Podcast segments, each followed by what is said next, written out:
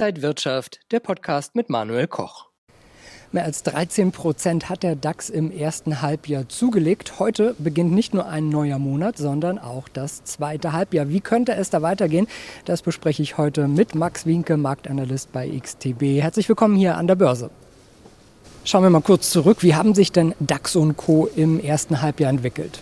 Ja, der DAX, der hat um 13 Prozent zugelegt seit Jahresbeginn und äh, kam Mitte Juni auch nochmal in die Nähe der 16.000er Marke. 200 Punkte haben dann noch gefehlt und äh, damit kann der deutsche Leitindex mithalten mit der Nasdaq und äh, auch mit dem Dow Jones. Äh, die Outperformer an der Wall Street äh, waren aber der Russell 2000, also die Small Caps mit knapp 17 Prozent und auch der S&P 500 mit 14 Prozent.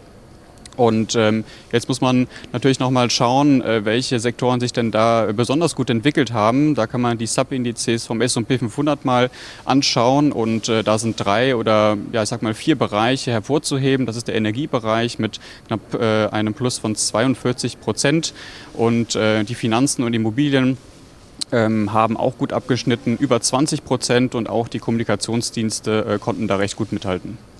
Wie sehen denn die Wirtschaftsaussichten für das zweite Halbjahr 2021 aus? Sind da ähnliche Kursanstiege überhaupt noch drin? Also die Ökonomen erwarten ja allgemein einen starken Aufschwung in der zweiten Jahreshälfte. Die Geldpolitik bleibt weiterhin locker und äh, die Angst vor einer nachhaltig steigenden Inflation dürfte allein nicht ausreichen, um die Anleger da zu verschrecken. Äh, wir haben ja nochmal neue Daten bekommen am Mittwoch und die haben gezeigt, dass die Inflation sich sogar verlangsamt hat in der Eurozone von 2% auf 1,9%. Prozent. Und äh, die große Frage ist jetzt Wachstumsaktien oder Value-Aktien. Und äh, der Reflation Trade, also hier geht es ja um konjunktursensible Aktien, der ist so ein bisschen ins Stocken geraten. Ähm, Korrekturen oder Verschnaufpausen sind jetzt aber nicht als Trendwechsel zu sehen.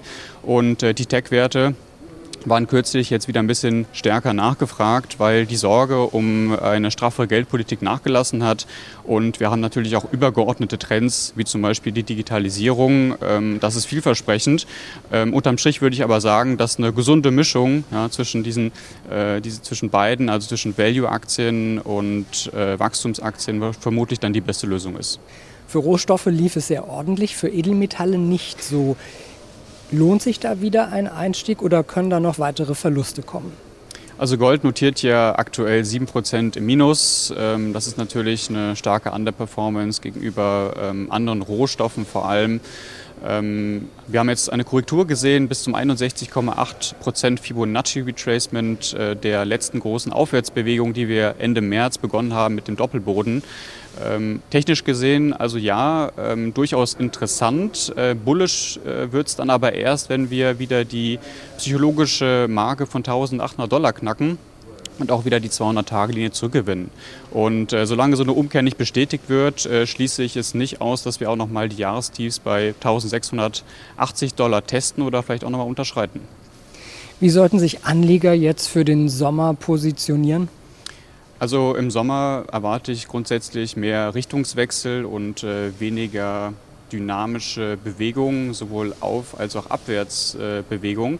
und dementsprechend äh, kann man seine Strategien und Handelsansätze da durchaus etwas anpassen. Äh, ich orientiere mich immer ganz gern an der 20-Tage-Linie und äh, wer kurzfristiger unterwegs ist, der kann dann durchaus mal verstärkt auf äh, Divergenzen schauen zum Beispiel zum RSI-Indikator oder auch schauen, ob Bewegungen überhaupt durch Volumen bestätigt werden. Das ist natürlich immer wichtig und gerade über die Sommermonate ist das Volumen ja immer so ein bisschen dünner und ähm, ja, deswegen sollte man sich darauf konzentrieren. Aber letztendlich ist es alles eine Frage der Erwartungshaltung und auch des Risikomanagements sagt Max Winke, Marktanalyst beim Broker XTB. Vielen Dank, dass Sie heute hier an der Frankfurter Börse waren und Ihnen, liebe Zuschauer, vielen Dank fürs Zuschauen. Bis zum nächsten Mal bei Inside Wirtschaft. Alles Gute.